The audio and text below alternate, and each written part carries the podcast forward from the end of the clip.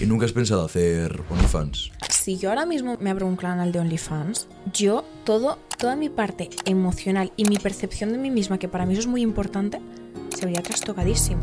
¿Qué piensas sobre el, el consumo de la pornografía? Creo que es dañino. Un libro en el que hablan de la importancia del feminismo porque las mujeres tenemos menos derechos que los hombres en España, cuando realmente tenemos más de 300 artículos que nos favorecen a las mujeres frente a los hombres. ¿Qué narices es Barbie? Porque claramente no es solo una película. Barbie es eh, un documental feminista basado en un mundo idílico.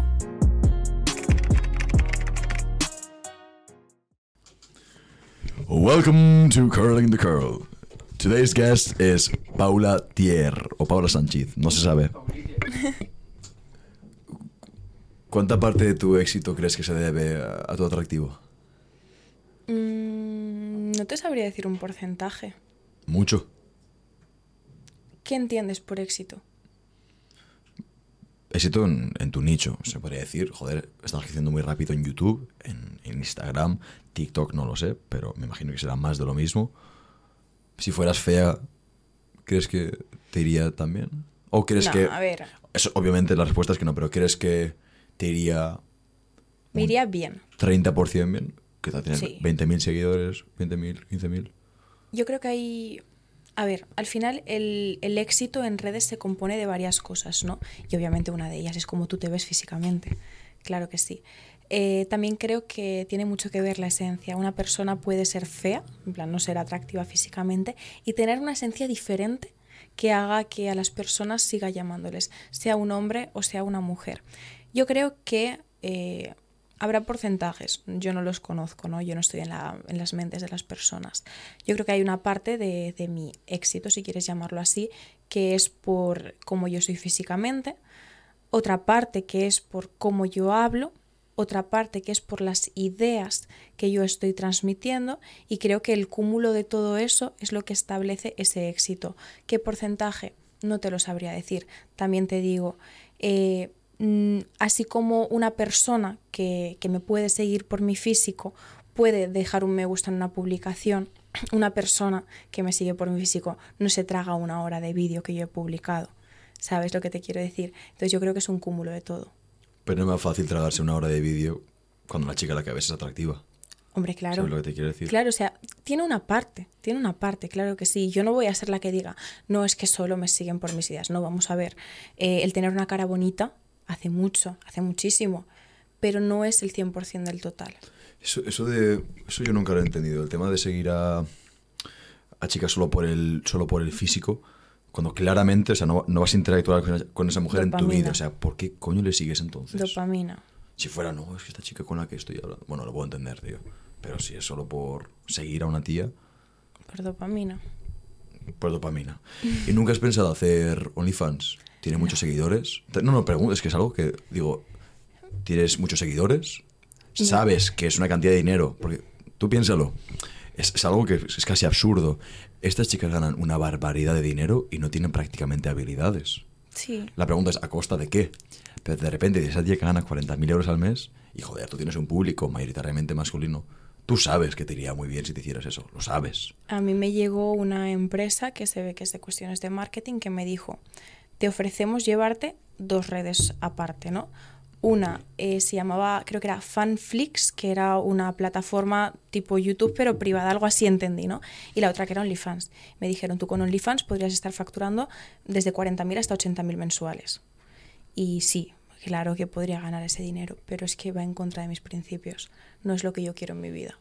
Y hay gente que me dice, es modestia. Y le digo, vamos a ver, si fuera modestia es que yo lo estaría haciendo, ¿no?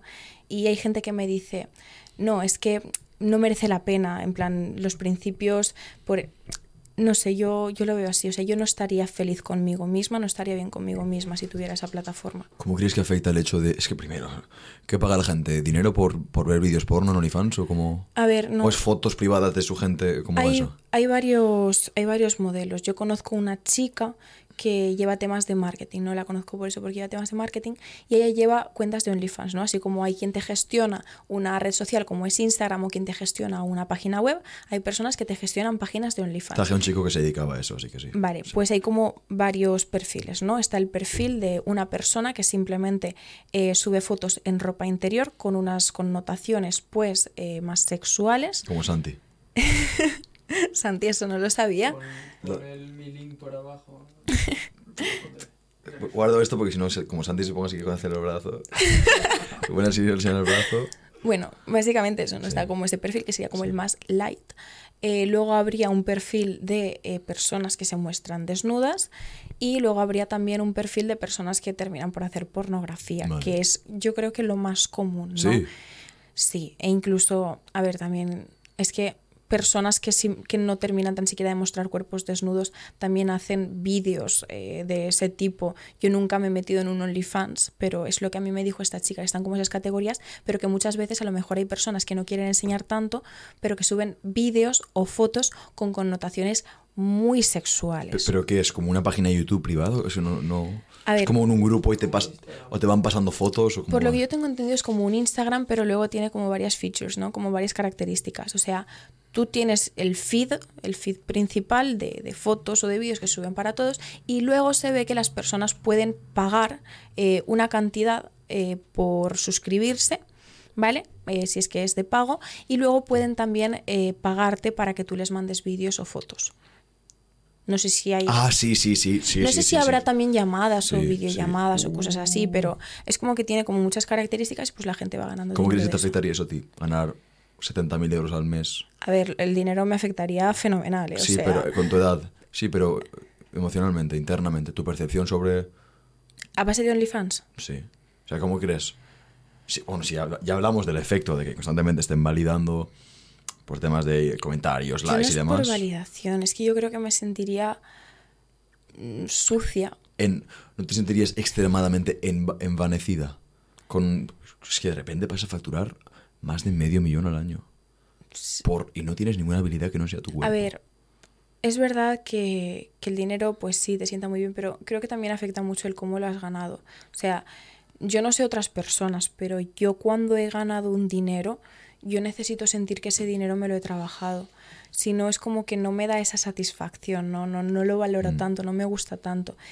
Y si yo ganara dinero con OnlyFans, pues, hombre, a ver, ese dinero, claro que viene muy bien, obviamente, todos tenemos gastos y todos tenemos cosas que queremos hacer, pero más allá de ello, creo que todo el plano emocional que para mí es tan importante se vería borrado. O sea, Sería un poco, primero, que en, en el instante que haces eso, em, desapareces como una posibilidad para un grupo de hombres. Eso para empezar. Segundo, también, y siempre me ha gustado este filtro, como te ganas la vida, se puede decir con bastante orgullo en la mesa familiar. Tú imagínate que tu abuela ve tu perfil de OnlyFans. Lo que decía esta, esta modelo inglesa. ¿Qué pensarían tus hijos si se ponen a llorar cuando ven tu perfil? Porque yo era mi Ferrari, decía. Y yo, no es tan simple. a lo mejor es que, a ver, el dinero es fundamental. El dinero es fundamental. Sin dinero no puedes ni comer. Pero ¿A costa hay de qué? claro, hay otras partes. O sea, si yo ahora mismo me, hablo un me abro un canal de OnlyFans, yo todo, toda mi parte emocional y mi percepción de mí misma, que para mí eso es muy importante, se vería trastocadísimo. O sea, no podría, o sea, podría estar en un yate, pero ¿cómo estaría mi mente? ¿Cómo estaría mi cabeza? No estaría bien. ¿Por qué? Porque mis principios son unos y estaría faltando a esos principios. Además, que yo creo que cuando tú realizas una actividad económica con la que tú ganas algo, es fundamental que tú estés haciendo un bien. O sea, yo, ¿por qué hago lo que hago? En primer lugar, porque me gusta, ¿vale? Porque me gusta lo que hago. En segundo lugar, porque conozco personas maravillosas. En tercer, en tercer lugar, porque me ayudo a mí mismo. O sea, yo cuando estoy haciendo un vídeo, yo estoy razonando conmigo. En segundo lugar, porque ayudo a otras personas. Y en tercer lugar, porque creo, o sea, aquí llámame eh, como tú quieras, pero yo creo que puedo generar un movimiento, un cambio en la mentalidad de las personas. Y por eso lo hago. A mí, bueno, yo puedo subir alguna foto, en plan de mi cara, de mi cuerpo, no sé qué, no sé cuántos. Me gusta también mucho todo el tema del modelaje, la expresión corporal me gusta muchísimo. También me encanta eh, la cultura al cuerpo, ¿no? El trabajar el cuerpo, me encanta, me fascina. Eh, yo veo un cuerpo bonito y yo lo admiro. También me gusta yo ver que tengo un cuerpo bonito y el decir, oye, me siento bien porque además es una persona que yo he tenido muchos complejos, especialmente con el tema de las redes sociales. Sin embargo, eso no es lo mismo que decir, lo que estoy haciendo en mi vida, ¿qué es? Poner el culo en una foto y ya está. Creo que mm, sería una vida completamente vacía. Al menos para mí. Si hay otras personas que quieran hacerlo, creo que están en su libertad. ¿Qué piensas sobre el, consumo de la pornografía? Creo que es dañino. Es muy dañino para. No hace falta que creas, ¿eh?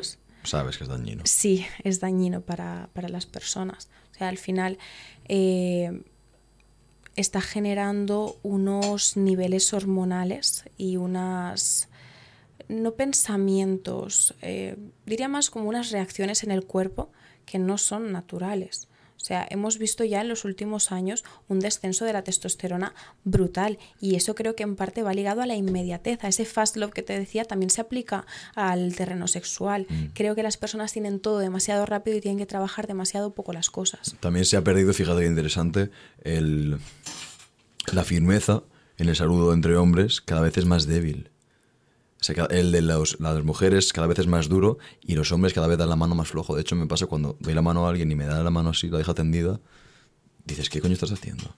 Sientes como que te puede aplastar. De hecho, recuerdo una vez, esto a mi padre siempre me lo enseñó, em, pero una vez estaba muy, muy, muy enfermo y di la mano como al, al médico mal. Y me dice, ¿qué estás haciendo dándome la mano así? y le dije, ven aquí. y le di la mano así. Pero sí, fíjate qué interesante que eh, el reflejo de la testosterona se ve hasta cómo das la mano. Y fíjate, parece algo incluso un poco que la gente lleva que gilipollez en absoluto. Yo creo que como das la mano representa bastante cómo te tu actitud frente a la vida, frente a un desconocido, cómo estás bien, encantado de conocerte. Nah, yo tengo ahí de referente a mi padre que, que también da la mano. Da la mano y, y, te deja la mano roja. Efectivamente, claro, sí, sí. Entonces, cuando, por ejemplo, un chico te da la mano y te da la manita así, ¿tú qué piensas? Débil. Inmediatamente. A ver, es que a mí no me dan la mano de normal. Si yo de normal doy dos besos, si es una persona cercana doy un abrazo. Me encanta dar abrazos a las personas que yo tengo aprecio. Entonces a mí no es que me den la mano. Pero sí que es verdad que cuando tú ves a dos tíos darse la mano, sí que ves como, creo que un poco la seguridad ¿no? que tienen esas personas. Mm-hmm. Estaba ayer, eh, esto caso aparte, le digo, oye, eh, ¿cómo dais la mano los tíos? Porque creo que fue contigo también que, que te dije cómo era. plan, un amigo mío, ¿vale? Ayer, es que me ha pasado ya dos veces, de ver a los tíos que se dan la mano y decirle, oye, ¿cómo dais la mano a los tíos? ¿Vale? E intentar. Y se ve que es con, una técnica que tiene que hacer aquí un vacío. No, no, lo intentes. Así. No sé, me que dijo suene? Sí, él. Que se ve que tiene una ciencia y una técnica y todo detrás, no, no sé. bastante automatizado. sí, sí, pero a mí no me sale. Vale. A mí no me sale. Y, y, a las chicas, por lo general, yo creo que tampoco. O sea, es como que no, no damos la mano igual un tío que una tía. No, por supuesto que no. Por supuesto que no. Bien. Mm, ¿Tú crees que la izquierda en verdad no le importan, la izquierda, digo entre comillas, no le importan mucho los problemas de los cuales se quejan? No me imagino yo, la verdad, al señor Sánchez desvelándose por las, las cosas de las cuales habla. Pero tú crees que simplemente es un buen marketing y ya está? Bueno, a los cargos que están ganando dinero a través de esto le da igual absolutamente lo que esté pasando en los ámbitos más bajos. Esto suena un poco comunista, ¿no? Pero, pero sí, es en plan, en este sentido es así, ¿no? Que no se malinterprete. Los cargos que ahora mismo están ganando dinero con estas ideologías les da igual, les da absolutamente igual. Las mujeres, los LGTB, todo, les da absolutamente igual. ¿No era Pablo Iglesias el que se compró una casa de tres cuartos de millones de euros? Sí. Ah, Sin embargo, yo creo que a las personas de a pie que están en las manifestaciones y tal, realmente tiene ahí un sentimentalismo de preocupación y sobre todo de miedo. El miedo está moviendo muchísimo la política y la sociedad a día de hoy.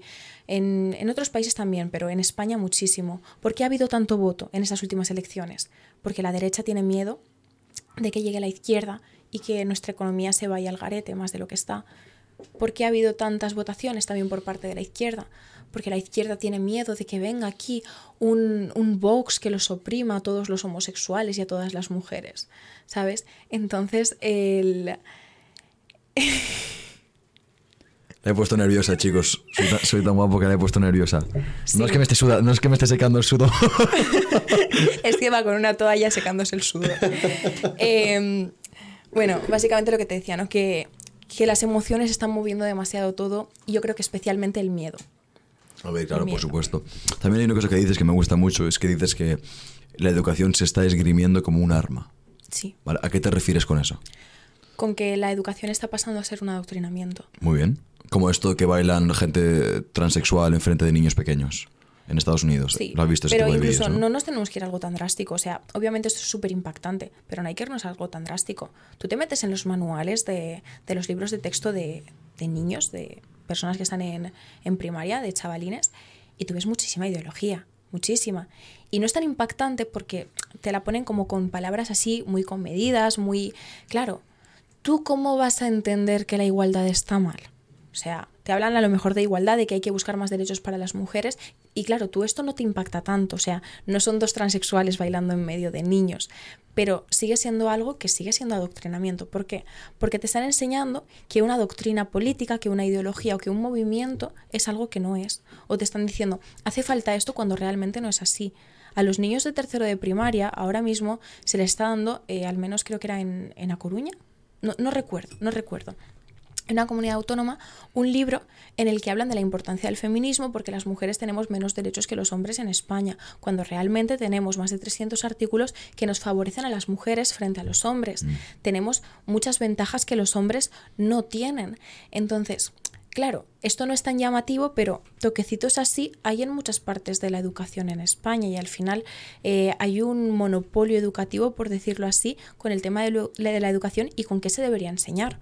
Y eso es muy peligroso, porque no estamos hablando de algo tan impactante como una imagen de ver a dos personas desnudándose o una bandera y un grito. No, no, no, no. O sea, la- el adoctrinamiento no empieza desde ahí. Es sutil, El exacto. poco a poco. El adoctrinamiento va poquito a poco, te van metiendo un concepto y otro y otro en mentes tan influenciables como son las mentes de los niños y poco a poco has creado una persona que es está de acuerdo con- contigo en todo y que es adepta a, a una ideología, a un lobby. Mm. Mm. ¿Cómo enfocarías tú la educación? ¿Cómo lo estructurarías tú de tal forma que crea la mejor sociedad? Porque yo podría decirte, ya, Paula, pero es que es más importante enseñarles esto a los niños que enseñarles economía básica. Que la mayoría de gente no tiene ni puta idea de cómo funciona la inflación, por ejemplo. Algo tan básico como eso, ¿vale? Em, pero ¿cómo lo enfocarías tú? Pequeño inciso para avisaros de que el 84% de vosotros no está suscrito al canal. Ya lo sé, Santi, ya lo sé. A ver, eh, a no ser que estéis en contra de apoyar Rizando Rizo, es la única forma que tenéis de apoyarnos. Bien sea una valoración en Spotify o en YouTube, chicos. No cuesta nada más que darle a suscribiros como tenéis con los otros 50 canales. Entonces, cuanto más crece el podcast, mejores invitados se pueden traer y mejor puede ser la producción y la edición de los invitados. Si sois buenas personas, me imagino que ya estaréis suscritos. Y si no, pues bueno, lo dejo caer en el aire. Dicho esto, chicos, muchas gracias. Doy por hecho que ya estáis suscritos y vamos a pasar de nuevo al episodio.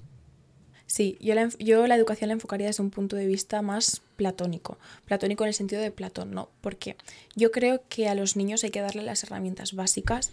Aprende a leer, a escribir, matemáticas, ciencia, historia, pero historia es muy difícil, también te digo, encontrar un punto de vista completamente objetivo, aunque es fundamental. Biología. Sí, biología. Ya, bueno. Ciencias en general. Vale. Eh, herramientas muy básicas y luego a partir de ahí que ya haya un razonamiento por parte de los niños. Pero meter subjetividad en la educación es sumamente peligroso porque yo te puedo decir a ti yo pienso esto o esto es así, que tú me dirás, no. Pero un niño que es tan influenciable Claro.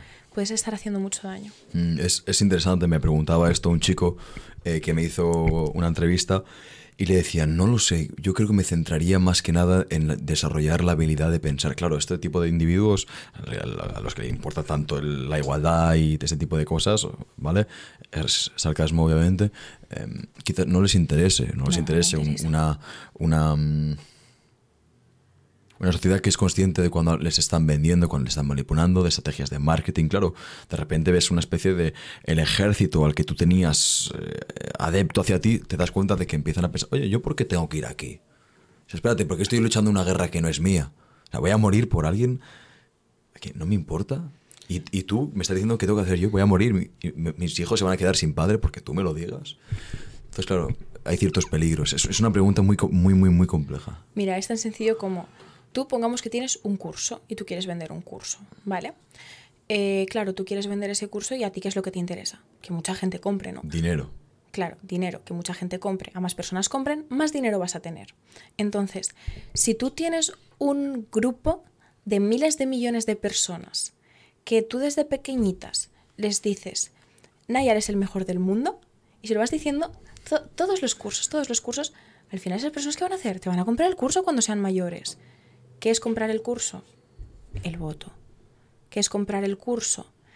el estar de acuerdo con determinadas doctrinas y terminar pagando por, por determinados proyectos a nivel estatal. Pero eso que has dicho, esa doctrina me gusta, ¿eh? la de Nayal.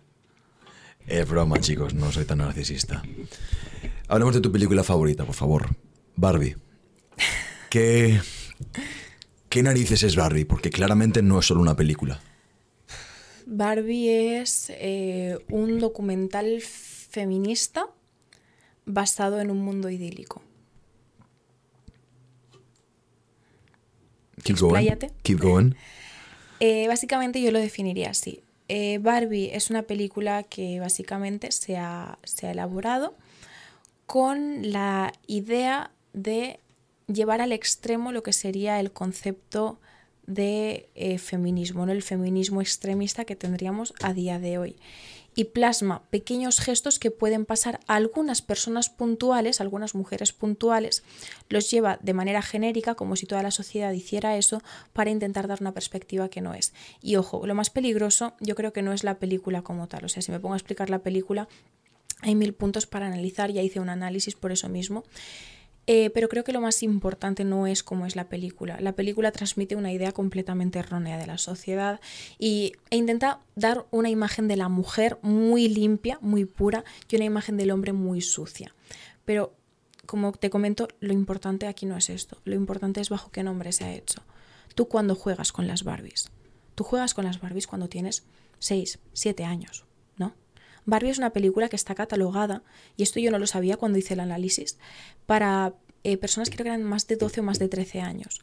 Y sin embargo, están habiendo mm, niñas que están yendo a verla muy pequeñas. Creo que lo peligroso es eso, porque yo veo esa película y yo tengo la capacidad de decir, esto es una absoluta basura, que me está intentando meter estas ideas.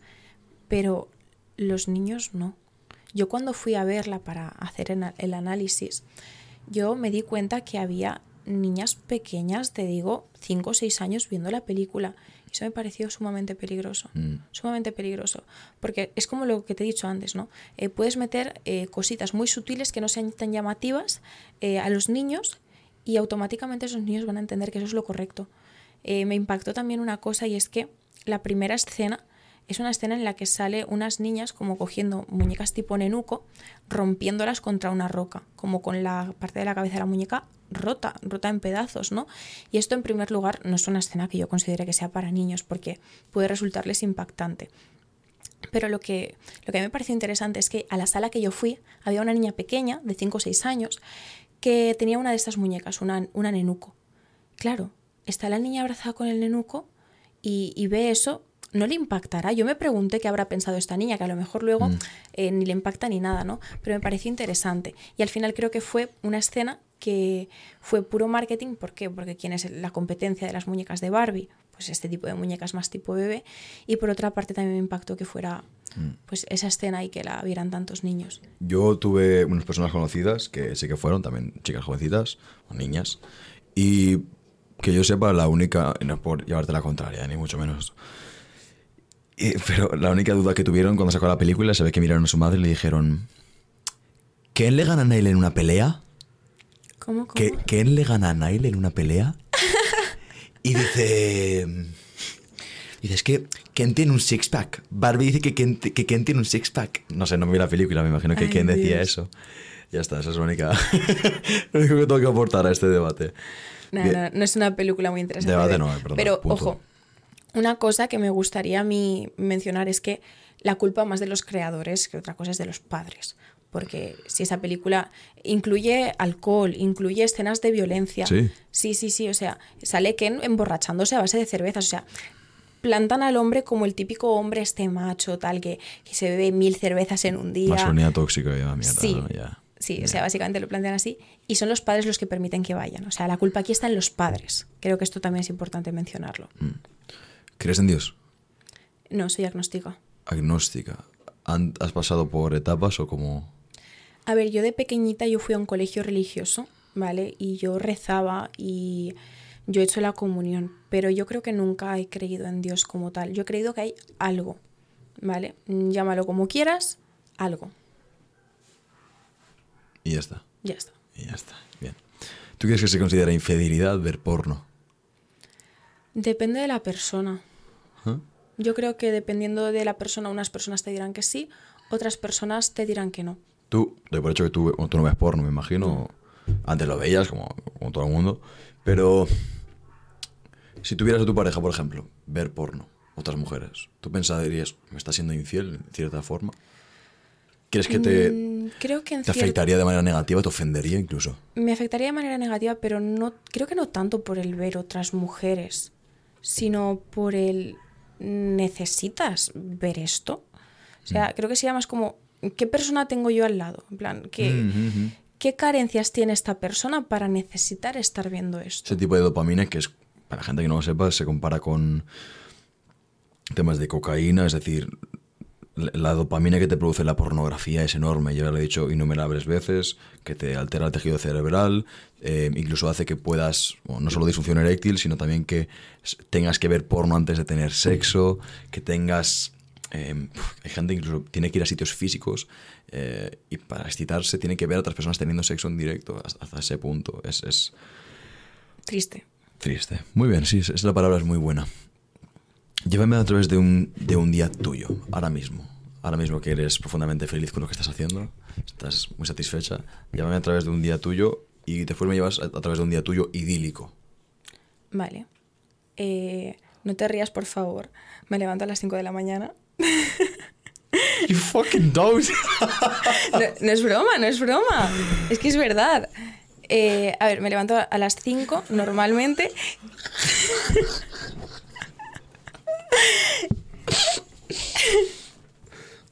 No hago burpees. ¿Te sirve? Vale, vale, a las 5 de la mañana. Vale. No, no, joder, la gente que. No, no, coño, la gente que ve mis historias y demás, yo antes me levanto a las 4 y media, es decir, No, ya, pero es que ahora, ahora se asocia demasiado con yados. claro, tiene su. Te levantas a las 5, Sí, hoy también. hoy no. Vale. No, pues sigue, pues sigue, pues sigue. A las 5, ¿qué más? Eh, a las 5, luego me voy a entrenar a las 6. Esto llevo haciéndolo desde hace aproximadamente dos meses más o menos. Pequeño inciso para celebrar que la colaboración entre Drasambi y Rizando el Rizo ya es oficial. ¿Qué es Drasambi? Drasambi es una línea de suplementación española. Sí, señor, hay que apoyar el comercio nacional. Tienen la sede en León, chicos, y no les he escogido únicamente por eso. Drasambi tiene la proteína de máxima calidad. Es 93% pura. Para los que entendáis, sabéis que eso es muy puro. La creatina que tienen también es... No, creatina no me cago en la puta. 3, 2, 1. Pequeño inciso para celebrar la colaboración entre Rizando el Rizo y Drasambi. ¿Qué narices es Drasambi, Nile? Es una línea de suplementación española. Hay que apoyar al comercio español, sí señor. Eh, pero no les he escogido simplemente por eso. Drasambi tiene la máxima calidad que he podido encontrar, ¿de acuerdo? La proteína es 92% pura, el cacao que usan en la proteína es ecológico y no solo eso, sino que es de fácil absorción y más importante, fácil digestión. Sé que mucha gente tiene problemas con el tema de la digestión, con otras proteínas o incluso digestión en general. Si ese es tu problema, por favor, te recomiendo gratamente que vayas a la página de Rasambi y que uses el código RIZO10 para solucionar esto, ¿de acuerdo? Rasambi, muchas gracias. Rizo10 tiene sabores increíbles de oreo, de doble chocolate, que es mi favorita. Volvemos a rizar el rizo. Llévame a través de tu rutina. ¿Cómo son tus días días actuales? Es lo que te he preguntado. No vamos a hacer ningún corte aquí. No, vuelve a- Ah, a. Llévame a través de un día tuyo. Vale. Ahora mismo. Eh, es verdad que yo tengo que diferenciar porque no, todos los días son iguales, ¿vale? Pero generalmente los días que yo tengo una rutina, me levanto a las 5, de 5 a 6, no te rías, eh, de 5 a 6 eh, voy preparando todo lo que necesito durante el día, quiero decir, bolso, ropa, eh, tema facial, mm, a veces me doy una ducha, a veces no, hay veces que me ducho antes, hay veces que me ducho dos, tres veces al día depende mucho de las sensaciones que yo tenga y pues bueno, de 5 a 6 preparo todo y me voy a entrenar. A las 6 entreno, 6, 6 y pico entreno, eh, hago el entrenamiento, luego hago cardio. Cuando hago cardio eh, muchas veces hago sprints o, o, a veces ando en la cinta y me gusta leer mientras estoy en la cinta, tampoco te rías de esto que te conozco. Eh, después, pues hay días que tengo universidad, hay días que no tengo universidad. Y bueno, pues los días que tengo universidad voy a la universidad, eh, voy estudiando, leyendo, eh, editando, grabando. Y los días que no la tengo, pues tengo, depende del día, tengo varias opciones, ¿no? Hay veces que estoy más tiempo con mis amistades, hay, tiempo que estoy, hay veces que estoy menos tiempo, eh, hay veces que pues grabo, hay veces que edito y depende mucho. O sea, a mí me gusta que no todos mis días sean iguales, pero hay algunas cosas que sí que me gusta que sean estables, ¿no? Una cosa que me he dado 5 cuenta... AM, arriba una cosa que me he dado cuenta que necesito es estabilidad en las horas de sueño, que yo antes no lo tenía y eso hace mucho daño. Y otra cosa de la que me he dado cuenta también es de que, y esto va ligado a la vez que me voy un poquito también por las ramas, ¿vale? Eh, yo en julio creo que fue, sí, en julio, yo eh, me propuse grabar un vídeo al día, ¿no? Y lo publicaba a las dos y todo genial. ¿Qué pasa? Que la calidad de los vídeos era menor ¿no? Era como tenía la rutina de levantarme, grabo tal, lo subo, bien. Pero me di cuenta de que la calidad de los vídeos era menor. Y ahora estoy un poco más en el, voy a grabar cuando yo tenga la inspiración de grabar. Que es verdad que yo también puedo manejar esa inspiración, sí, y es algo que estoy tratando como de... Que te pille la inspiración trabajando, se dice, entre sí, escritores. Sí, exacto, o sea, más o menos estoy buscando eso y poco a poco lo voy, lo voy consiguiendo, ¿no? Pero me he dado cuenta de que hay que mantener un equilibrio entre la rutina y el escuchar a tu cuerpo. ¿no? Eh, hay que mantener algunas cosas estables, por ejemplo, horarios del sueño generalmente, si no lo tienes eh, equilibrado te vas a hacer daño. El tema a lo mejor también un poco de las comidas. Yo soy la típica que yo me pongo a trabajar o a editar o lo que sea y como no me des de comer, se me olvida comer, se me olvida beber y se me olvida todo y estoy así. Entonces creo que hay que tener como el equilibrio ¿no? entre lo que debe estar en la rutina y lo que debe ser que te nace, ¿no? El escuchar a tu cuerpo. Esto yo creo que también pasa un poco con las dietas, ¿no? O sea, yo vivo en un entorno de mucho gimnasio, mucho deporte, mucha dieta. Y creo que es importante, al menos voy a hablar a, mi nivel, ¿no? a nivel de, de, mujeres. Creo que es importante, por ejemplo, tú tienes una dieta pautada, de todas las semanas tienes X cosas, ¿no? X comidas. Bueno, tú debes seguir esa dieta. Pero también es verdad que a veces a lo mejor tienes que escuchar un poco a tu cuerpo. Yo, por ejemplo, cuando antes de tener bajones de tensión, yo tengo la tensión muy bajita, ¿vale? Antes de tener tensión, bajones de tensión, mi cuerpo, curiosamente, me ha pedido ya algo salado me ha pedido jamón o me ha pedido tal. Cuando, por ejemplo, las mujeres estamos con la regla o cuando estamos en ovulación o en, cualquier parte, también nuestro apetito cambia. Y yo creo que hay que saber encontrar el equilibrio entre la dieta y el escuchar a tu cuerpo, qué es lo que necesita tu cuerpo. Entonces creo que en los días esto también se debería aplicar. Mm-hmm. Hay algo que crees que es demasiado, demasiado serio sobre lo que bromear. Hay, cosas, la gente, por ejemplo, la religión dice, eso es no bromees. Pero para ti, ¿hay algo que sea demasiado serio sobre lo cual... A nivel absoluto, no. ¿Te permite sobre, bromear sobre todo?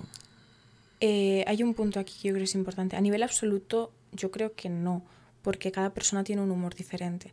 Hay una gran parte del humor negro que a mí no me hace ninguna gracia y que lo aborrezco. Y a lo no entiendo tan siquiera que a otras personas les pueda hacer gracia sin embargo, les hace gracia. Entonces es como, bueno, creo que hay perspectivas diferentes sobre cómo cada persona entiende el humor, sobre lo que a cada persona le hace gracia y creo que no soy nadie para delimitar el humor. Creo que hay cosas que están bien, creo que hay cosas que no están bien. Eh, creo que hay que tener mucho tacto con algunos temas y entender la gravedad de algunos asuntos, pero creo que no soy nadie para decirte dónde está el punto del humor. Mm, bien. ¿Te gustaría ser famosa, tipo Paula? Me imagino que sí si no, no estarías en YouTube y demás. Pero ¿qué es lo que te resulta tan atractivo de, la fama? ¿De qué forma te gustaría ser atractivo? Es que yo no he hecho lo que he hecho hasta ahora por, por la fama. La fama es una consecuencia, pero no es la meta. Sí, pero te gustaría ser. No lo sé, la verdad. Hay, una- hay un tipo de fama que le explicaba un, un economista. Decía que la mejor fama que existe es aquella donde dentro de tu nicho eres muy reconocido por tu competencia, pero que puedes ir a un supermercado, a la mayoría de sitios, y que nadie te va a reconocer generalmente, quizás alguno u otro. Sí. ¿Sabes lo que te quiero decir? Lo peor es ser reconocido y que nadie sepa por qué eres tan reconocido. Más que el, ah, sí, ese es el que salió de tal. Es- Entonces es horrible, ¿no? Es, ese es el gran escritor. Ah, ese es el tío. Este tío eh, tiene un fondo de private equity. Entonces en eventos, en ciertas partes, tienes una fama muy buena, pero fuera de ahí tienes esa vida tranquila. Sí, estoy de acuerdo con esa afirmación. Mhm. Yo, mira, cuando yo empecé en redes sociales, hay eh, un chico que también se dedica a redes, que es muy conocido también, eh, que me dio un consejo, ¿no? Es como que yo empecé a subir vídeos, ese chaval me encontró, me encontró y como que me guió un poquito, ¿no? De hecho, me dijo, yo, mi nombre en Instagram por entonces era Paula SN, o sea, como de mi apellido, ¿no? Me dijo, tienes que buscarte un nombre. Y me cambié el nombre. Y fue, de hecho, una de las personas que más me inspiró a empezar en YouTube. Eh, pero el tema es que eh, con él también hubo una cosa que me dijo que, que me impactó mucho, ¿no? El cuidado con, el tema de, la fama, cuidado con lo que deseas en tema de redes sociales, porque es algo que no puedes deshacer, ¿no? Y yo ahí me acuerdo que pensé mucho en esa frase, pensé mucho en lo que me dijo, porque realmente eh, yo lo que hago, yo no era consciente de que por empezar a hacer vídeos en YouTube me iba a empezar a conocer la gente. O es como que no, no lo ligaba, o sea, yo no lo ligaba. Y, y claro, luego con el tiempo te das cuenta de que la gente te va reconociendo, tal. Y creo que es algo peligroso, como una herramienta de doble filo, ¿no? Por una parte dices, wow, la gente me conoce, algo creo que estoy haciendo bien porque esas personas que me reconocen, eh, incluso algunas me muestran admiración o, o me agradecen lo que estoy haciendo y me dicen, oye, me has ayudado en esto. A mí cuando me llega un mensaje de una persona que me dice, me has ayudado en, cualquier ámbito, en, a lo mejor en relaciones de pareja, en, nivel de razonamiento, para mí eso me llena de una manera, pero de una manera espectacular, no te lo puedes ni imaginar. Pero a la vez también es como, bueno, eso me llena, pero esto puede ser peligroso. Y de hecho sí que puede serlo. Entonces no sabré si decirte si yo quiero ser famosa o no. Es como algo, algo secundario que si tiene que venir vendrá y si no, pues no vendrá. Mm. ¿Por qué aspecto de tu día a día te sientes profundamente agradecida? Algo en tu vida por lo que te sientes muy agradecida. Por las personas que tengo ahí que me quieren y a las que yo puedo dar también ese sentimiento de quererlas. Mm. La gente, tus Sí. amigos, tu familia, tus amistades, bien. Hay una frase que tú dices que es, tenemos tantas cosas diferentes entre manos que en ocasiones incluso se nos olvida quién somos en nuestra esencia más pura. Eh, yo contigo hablé en- fuera de cámaras de la importancia del aburrimiento y de no perderse en el frenetismo del, día a día. Pero ¿a qué te referías tú específicamente con esta frase? Con eso me refiero a que muchas veces estamos haciendo tantas cosas y especialmente pensando tantas cosas que no tenemos conversaciones con nosotros mismos. Creo que las personas tienen miedo de sentarse consigo mismas a hablar. Son capaces de ver horas y horas de, de vídeos de, de TikTok, de personas bailando o hablando. Son capaces de mantener eh, conversaciones por WhatsApp eternas, pero no son capaces de sentarse en la cama solos durante dos horas y decir, ¿qué soy yo? ¿Qué es lo que tengo dentro de mí? Tienen miedo a sí mismos, miedo de ver todo lo que está por dentro, como un trastero que no se ha limpiado. Ahí no recuerdo quién fue tampoco, pero decía que todos los problemas derivaban porque el hombre no era capaz de sentarse eh, 20 minutos en una habitación a solas. Pues sí, básicamente Entonces es eso. decía eso. Hay una cosa que sí que me gustó mucho de escribiste tú em, Qué raro. sobre piedras y diamantes. Y decías, piedras y diamantes, un diamante requiere de mucho esfuerzo, amor, valentía y dedicación. Las piedras están por todas partes, se hallan dentro de tu zona de confort. Dices que en la vida se te plantean dos opciones. Jugar con piedras o ir a por el diamante. Y este eh, razonamiento se aplica en todo, al oficio, al dinero, al amor, relaciones, etc. Dices que queremos tener diamantes, pero en verdad no somos más que piedras, o en verdad no son más que piedras idealizadas. Dices, fíjate bien y dime si son diamantes o piedras pintadas. Muy bien, Paula, me gustó. El único que me gustó del no, estoy bromeando, pero me gustó bastante, me gustó bastante. De hecho, creo que a mi parecer lo que mejor, lo mejor que has escrito sin, sin duda alguna. ¿A raíz de qué te viene esto, tío? A raíz de muchas cosas. Esto, de nuevo, liga con el tema del fast love, el fast food, todo rápido, ¿no? Creo que a día de hoy hay mucha facilidad para conseguir todo, pero mucha dificultad para conseguir algo bueno. Y esto, como digo en el texto, aplica al amor, aplica al trabajo, aplica a muchos ámbitos. Si no hay esfuerzo, probablemente no estés consiguiendo algo bueno. Todo lo que es bueno, sólido en la vida, no solo bueno, sino sólido, algo estable, va a llevar trabajo, un esfuerzo detrás. Y la cultura del esfuerzo está muy quebrada. Sí, pensar a largo plazo es más difícil, es una piedra más difícil de tragar en este caso, porque dices, "Ah, espérate que tengo que tener paciencia, tengo que esforzarme mucho sin la certeza de que vaya a funcionar. Pues si te dijera, tío, Paula, mira, 10 años de esfuerzo, ¿vale? No vas a ser millonaria en 10 años. En plan, no vas a ser millonaria ahora mismo, pero en 10 años te prometo que si haces esto, esto, esto y esto, lo serás. Tú dirías, firmo. O sea, tengo la certeza de que si voy a hacer esto, esto, esto y esto, mientras me cultivo, eventualmente seré millonaria lo que tú quieras ser. Firmas. El problema está es que tienes que hacer eso, eso, eso, eso durante mucho tiempo y al final no está la certeza. Y ojo, hay otra cosa aquí.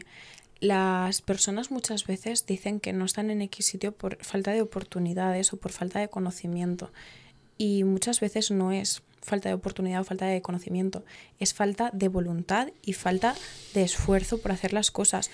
Te pongo un caso muy sencillo. Ahora mismo tienes clases de Harvard subidas a, a Internet. O sea, tienes a los mayores pensadores dándote clases gratis en Internet.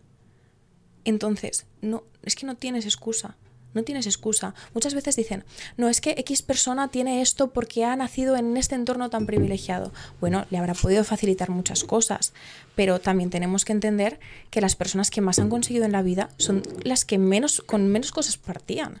O sea, en el momento en el que tú naces con nada, tiendes a tener como ese, tengo que esforzarme. Porque si no, hubo una época en la que a lo mejor esa persona no comía si no se esforzaba yo creo que es súper importante la cultura del esfuerzo y creo que muchas personas como que no se esfuerzan, dejan de tener esa cultura exclusivamente porque de esa manera pueden quitarse de responsabilidades, pueden decir, no, yo, yo no necesito hacer esto, ¿sabes? Mm, me da mucha lástima ver tanta autocompasión. Hay que, hay que reprogramar la mente eh, y decir, a ver, ¿por qué tengo esta creencia? Es decir, ¿por qué ahora mismo quiero estar en el sofá en lugar de querer estar trabajando cuando tiene más sentido querer estar trabajando porque me dará una mayor calidad de vida. Este concepto de que el trabajo trabaja más en ti de lo que tú trabajas en él. Eh, Alex Romausi dijo eso. Y entonces es, es, es, cierto, también lo decía Dana White, ¿sabes quién es Dana White? ¿no? El, el de la UFC, el presidente de la UFC, David Goggins, dice, nunca ha sido tan fácil ganar, nunca. Es decir, la, la barra nunca ha estado puesta tan baja. Entonces simplemente es eso, volumen, repetición, mejoras en cada repetición y otra vez, y otra vez, y muro tras muro, tras muro, tras muro, tras muro, tras muro. Estés cansado, estés motivado, estés triste, estés apático, al final habrá una muralla. Esa es la, la, idea. Naval es un filósofo emprendedor, eh, no sé si es indio americano, y él dice una cosa que creo que te va a gustar mucho, que dice que el deseo es un contrato que haces contigo mismo para ser infeliz hasta que consigues lo que quieres. Y tú también has hablado en otras veces de que está bien querer ir de punto A a punto B, pero que no debes ser infeliz hasta que consigas el punto B, porque lo cierto es que cuando llegues el punto B, serás infeliz por llegar a la siguiente montaña. Y eventualmente, y está esta idea, que es algo con lo que yo he batallado bastante, los que tenemos mucha crítica, de que si ahora mismo tú te murieras, quizás no has llegado a ser, quizás no has llegado a tener todo lo que podías haber sido capaz de, ¿vale? Tu potencial es algo imaginable, pero te puedes morir con la certeza de que estabas en el camino correcto y de que no te habías martirizado, digamos, de, de, esa forma por decir, no, no, no, es que, joder, es que si no gano esto al mes, soy un perdedor. Tío. ¿Sabes lo que es la rueda de la vida? Sí. Creo que la manera como de subsanar eso es, es utilizarla un poco a nivel práctico. Me explico. Eh, tú cuando hablas de llegar al punto A al punto B muchas veces no te refieres a un completo de tu vida, te refieres solo a algunos aspectos y otros se te olvidan. Mm. Por ejemplo, Mucha gente habla de yo quiero llegar a ganar esto, esta mujer, este no sé qué. ¿Y la salud? ¿La salud ahí la estás teniendo en cuenta? La salud ahí también es muy importante. Si no tienes salud, no tienes esas cosas, ¿sabes? Entonces yo creo que es importante eh, como establecer ese balance, ¿no?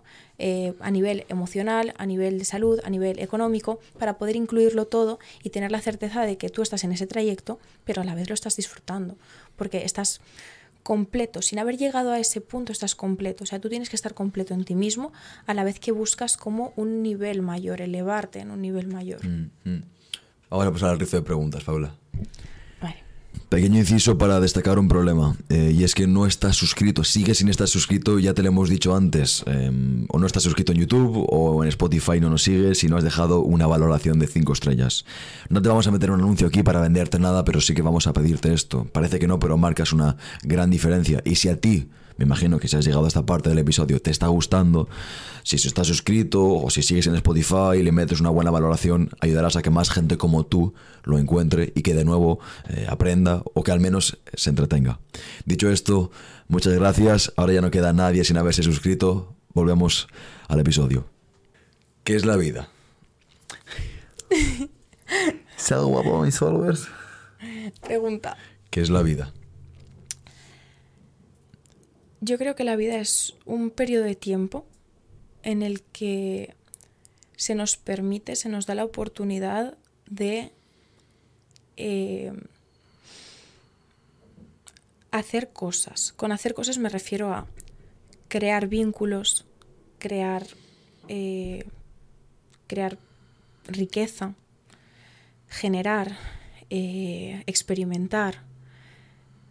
Creo que, creo que es eso. No sé si sea un trayecto, eh, un comienzo o si es simplemente como una fase en la que podemos estar. Pero así en esencia yo creo que la vida es eso, es un periodo de tiempo. Has dicho que alguien te da la oportunidad de... ¿Quién? No, que en el que se te da la oportunidad. ¿Quién te da la oportunidad? Soy agnóstica. Por eso te lo he preguntado, como has dicho eso. Vale, ¿cómo le das sentido a tu vida? Eh, aquí vamos a lo que te había comentado. O sea, yo creo que hay nive- diferentes niveles en la vida, uno más interno, uno más externo y uno más trascendental. Le doy sentido a mi vida llenándome a mí misma con cosas que me apasionan, aportando a otras personas y buscando también un cambio mayor y algo positivo que yo pueda aportar al mundo. Vale. ¿Cuál es tu sueño? Mi sueño. De nuevo, te dividiré, te dividiré estos tres niveles, ¿no?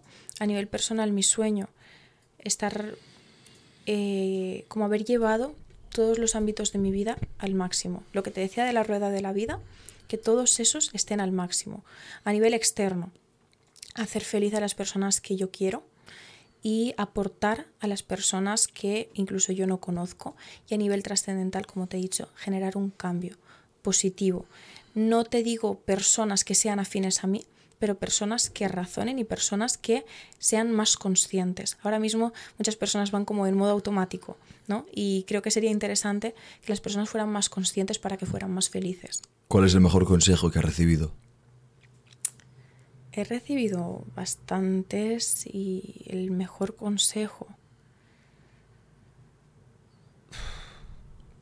Yo creo que, que te hablaría de un libro. Un libro en el que hay pues varios conceptos, ¿no? El poder de la hora, ¿vale? Hay varios conceptos interesantes, pero hay como un, consejo y un concepto que, que aparece ahí en el que se habla sobre la importancia de, de, vivir en el presente, ¿no? También hay personas físicas que me han hablado de esto, pero lo que más me impactó fue una frase de ese libro en el que se decía que eh, la felicidad solo está en el presente. Yo creo que tiraría por ahí, creo que es lo que más me ha impactado. Mm, sí, a mí me pasa en el, en el podcast este mismamente. Veces que estoy pensando en la siguiente pregunta, estoy pensando cómo vas a responder a la siguiente pregunta, eh, visualizando cómo va a quedar esto cuando... Y no, no, tengo que coger, centrarme, no, no, estoy hablando con Paula. Lo demás es irrelevante. Vale, ¿cuál es tu mayor miedo? Mi mayor miedo. Además de uno que yo ya me sé. Ya. Eh, eso es una fobia, no un miedo. Ah, bueno, eso. Miedo. Yo creo que... Vale, sé lo que quiero decir, pero no, no me sale la palabra. La, la, como la incapacidad, el... no sabría cómo, cómo decirlo, como, como cuando no puedes hacer algo, como el estar encerrado en una burbuja que te impide hacer algo. Impotencia. Impotencia, la impotencia. Odio la impotencia, no me gusta la impotencia. No me gusta nada, porque yo tengo como mucha energía por dentro, mucha energía, mm, ya hablemos a nivel emocional, a nivel de querer hacer cosas, y el no poder hacerlas me quema por dentro, me quema, no, no me gusta la impotencia. ¿Te has roto el corazón alguna vez? Sí, Oh, cuéntame, cuéntame. nada, no te voy a contar. Joder, cuéntame la vivencia. ¿Te han roto el corazón a ti? Cállate, por este, este es mi podcast, no el tuyo. ¿Sí o no? sí. Pues ya está, cuéntame. Nada, no te voy a contar. No. Sí, voy a dejarlo en un sí. Sí, ¿cómo lo, ¿cómo lo recuerdas ahora en retrospectiva? Esta pregunta me encanta porque la gente cambia el...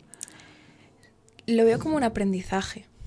Es lo que te he dicho antes. Yo eh, hay veces que me había comido mucho la cabeza por, por el pasado, ya sea por errores míos o errores de las otras personas. Y al final he aprendido que las cosas no se cambian, que probablemente incluso es algo que, que te va a ir bien, que te va a impulsar, a potenciar.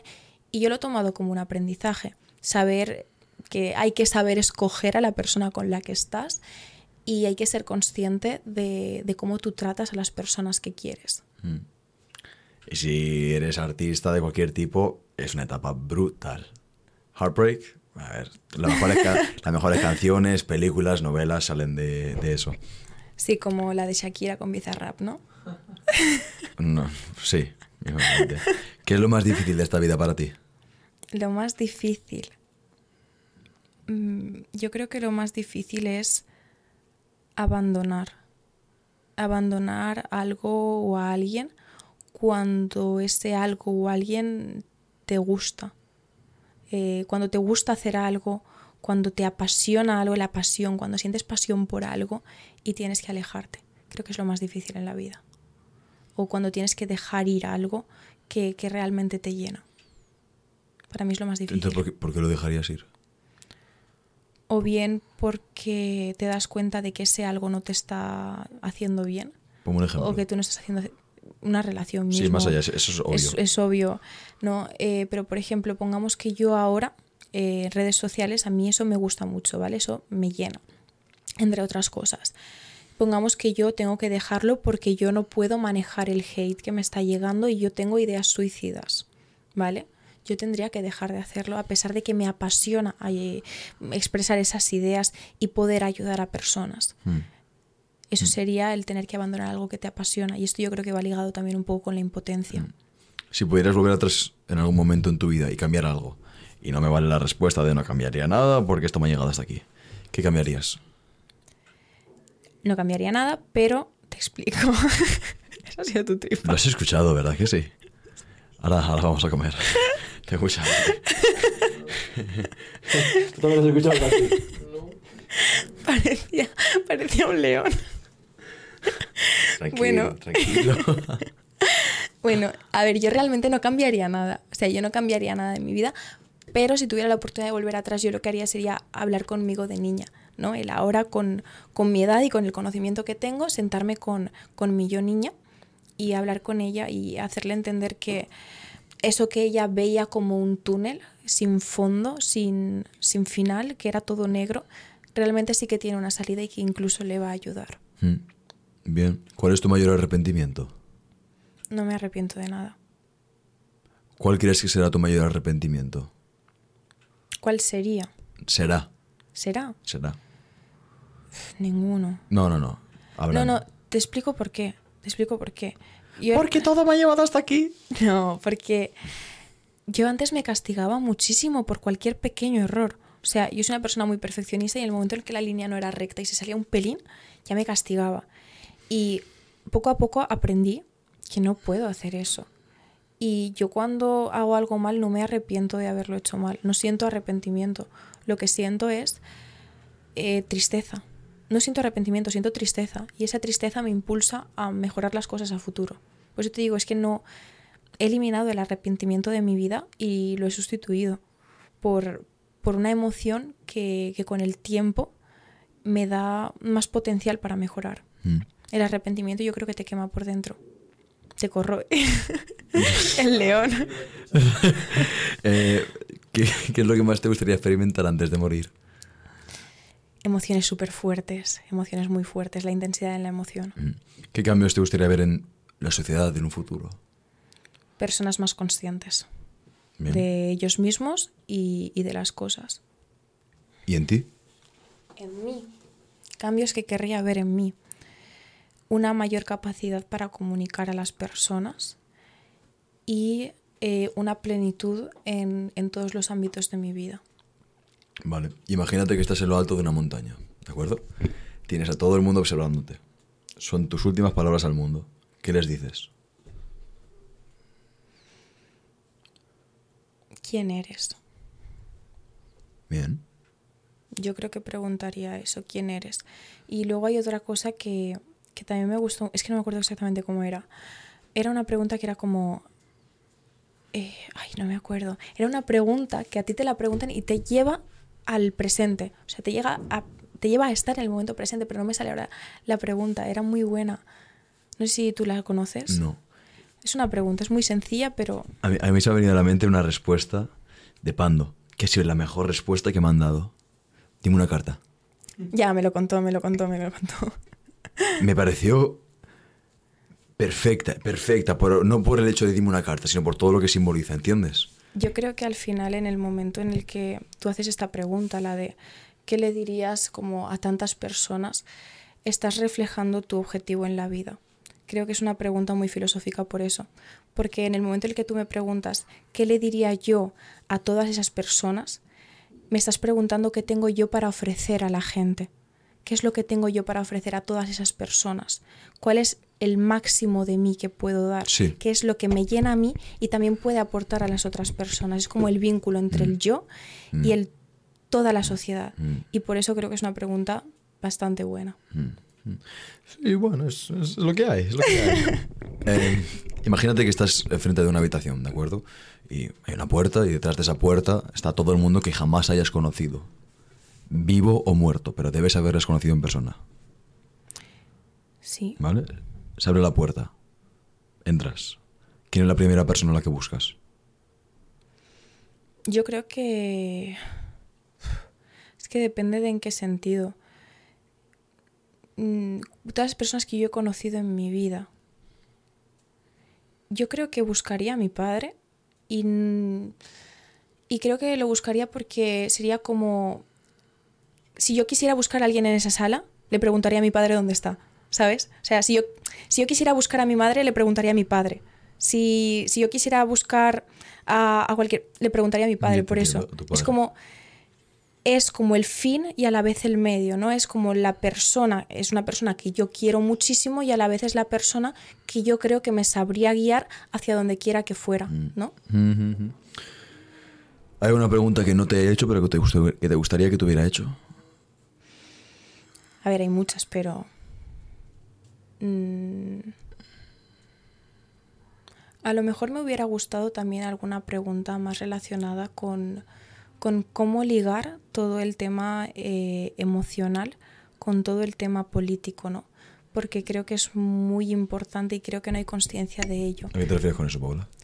Eh, lo que te he comentado antes del, del miedo, del miedo que tienen eh, las personas con respecto al tema de la política y cómo les influencia. Creo que hay que matizar eso mucho. Y también creo que hay un punto muy interesante que hubiera, que hubiera podido tocarse, que es el tema de que, eh, del tema de- del deporte, ¿no? Del el ligar el físico con la mente.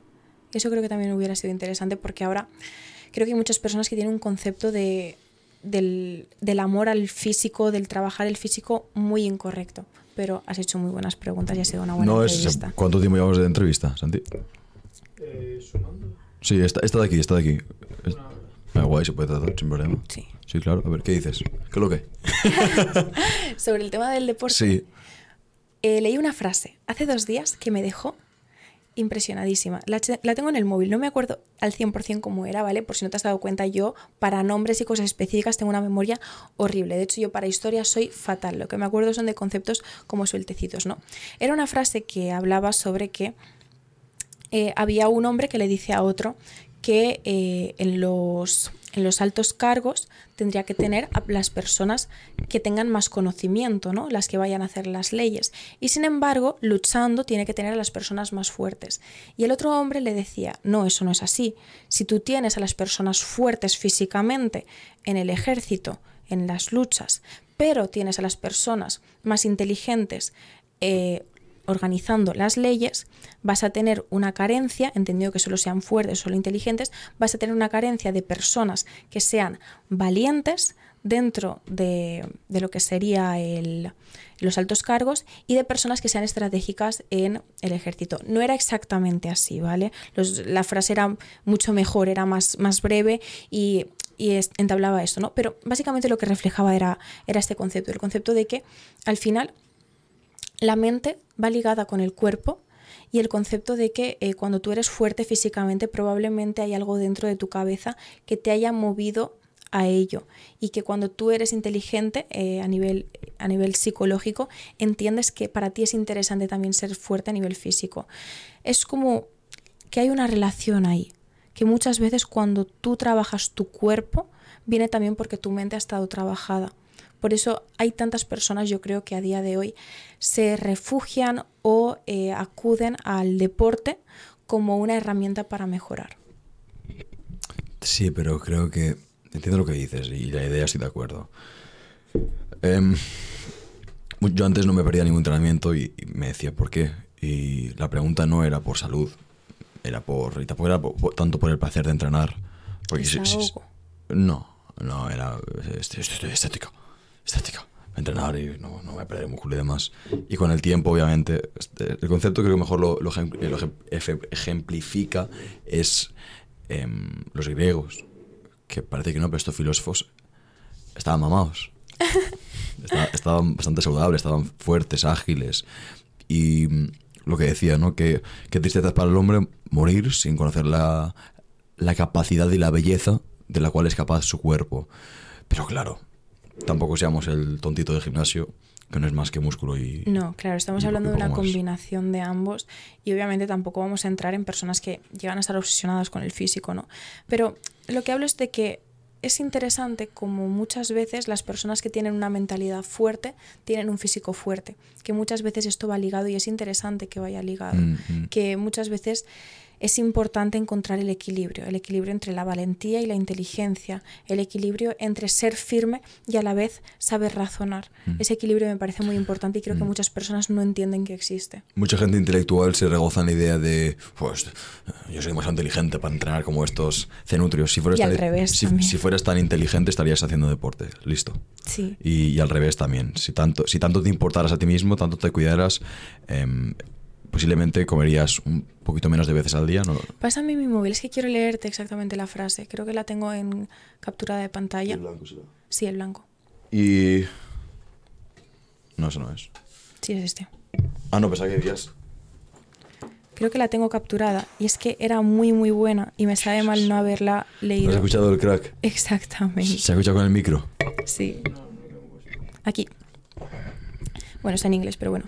Dice, eh, no hay necesidad de tener eh, fuerza física, soy un intelectual. Sería más o menos lo que tú has dicho, ¿no? Mm. Y la respuesta es, eh, la sociedad separa a los scholars, como los, los sabidos en algo, de los guerreros. Por eso tendrá su pensamiento dado por cobardes y sus luchas dadas por, por estúpidos, ¿no? Es esa la frase. Mm. Es que me pareció de verdad muy muy buena y es como que establece como ese vínculo entre la importancia del desarrollo físico y la importancia del desarrollo intelectual. Sí.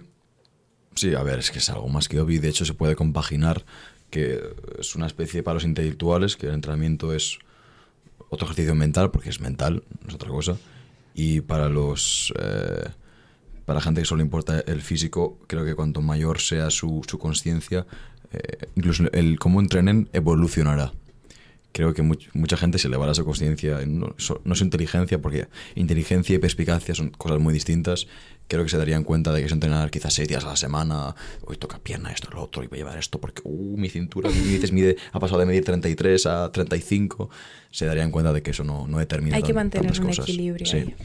Bien, ¿tienes alguna pregunta para mí? Mm, ¿Por qué estás haciendo lo que estás haciendo? Quiero decir, ¿por qué haces este podcast? Lo...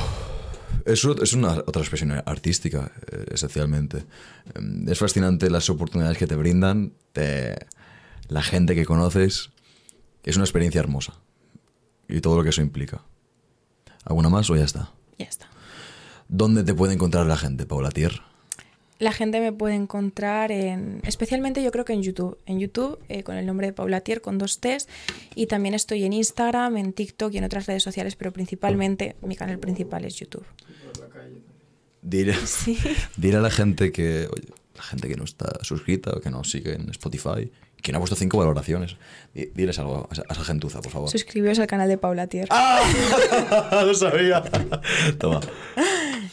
Dejad la suscripción y el me gusta. Hasta la próxima. ¿Ha caído algo Sí, no? ¿verdad que sí? Vamos, vamos a comer ya, por favor. Vamos a trabajar, en verdad. Ya está, esto es el final del episodio de esta semana. ¿Qué te ha parecido? ¿Te ha gustado? ¿No te ha gustado? Sea cual sea la resolución, por favor, deja tu crítica, deja tu halago en los comentarios. Siempre los vemos y nos gusta bastante leerlos, bien sea bueno, bien sea malo. Dicho esto, disfruta mucho del día, de la semana y de la vida.